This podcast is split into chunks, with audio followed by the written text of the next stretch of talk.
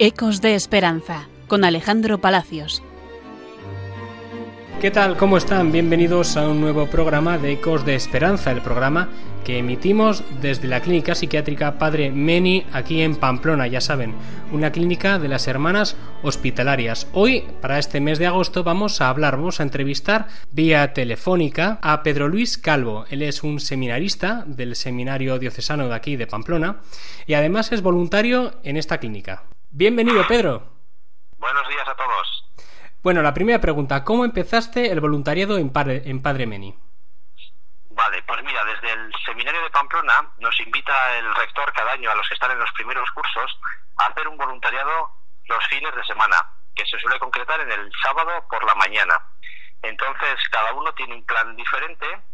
Unos se encargan de eh, ayudar en residencias de ancianos, otros a, enfermos y en mi caso pues me tocó por ejemplo ayudar a, los del Padre Meni ahí en Pamplona en la Rochapea. ¿Qué tipo de actividades soléis hacer?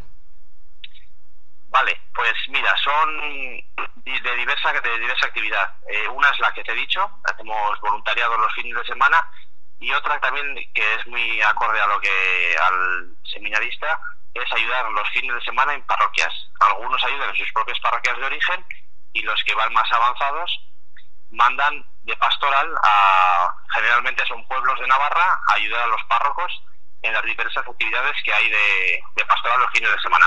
O sea, combináis lo que es la actividad pastoral con voluntariado con personas enfermas. Eso es.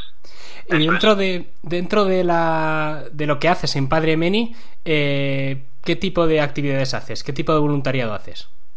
Vale, pues bueno, desde que entro en el Padre Meni principalmente suelo acompañar a unas personas mayores, ya sea dándoles un paseo o estando con ellas hablando, también con algunas otras personas igual de más adultas, pues en, diversas actividades, ya sea ajedrez o estar con ellas también hablando un rato. Y otra de las actividades que suelo hacer es hacer deporte con algunos de los que están allí, de los usuarios, con ya sea, pues por ejemplo, me toca hacer algo de, frontenis o jugar a fútbol. A ti como seminarista, eh, ¿qué aporta, qué te aporta a tu formación el hacer este voluntariado?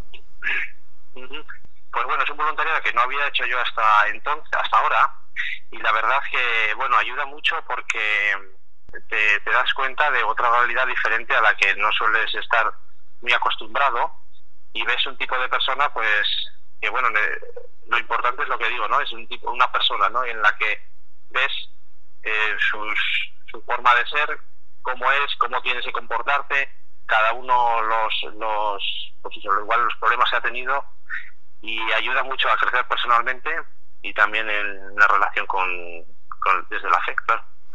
Y yendo ahí, desde la fe, ¿qué reflexiones o preguntas te plantea a ti personalmente, si quieres contarnos, el eh, pasar eh, este tiempo con personas con enfermedad? ¿Qué preguntas te suscita?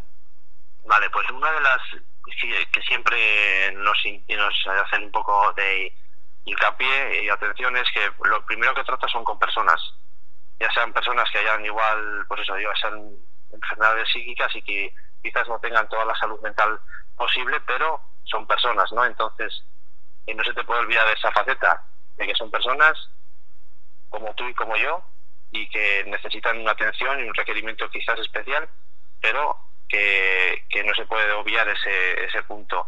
Humanamente eso es lo que más, eh, más me ha aportado y luego también religiosamente desde la fe, bueno, yo siempre me hago la pregunta de decir, bueno, ¿qué haría Jesús en, en este caso, no? Cuando estoy yo en una persona en concreto, bueno, pues con este usuario con el que estoy jugando un ajedrez, con esta persona con la que estoy jugando un ping-pong, con esta persona con la que estoy hablando, ¿no?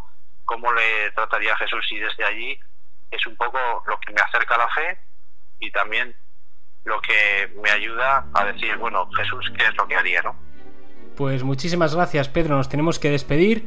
Gracias por esta entrevista y mandamos un fuerte saludo a todos los oyentes de Radio María. Vale, pues muchas gracias a ti y un saludo a todos los oyentes de Radio María. Ecos de Esperanza con Alejandro Palacios.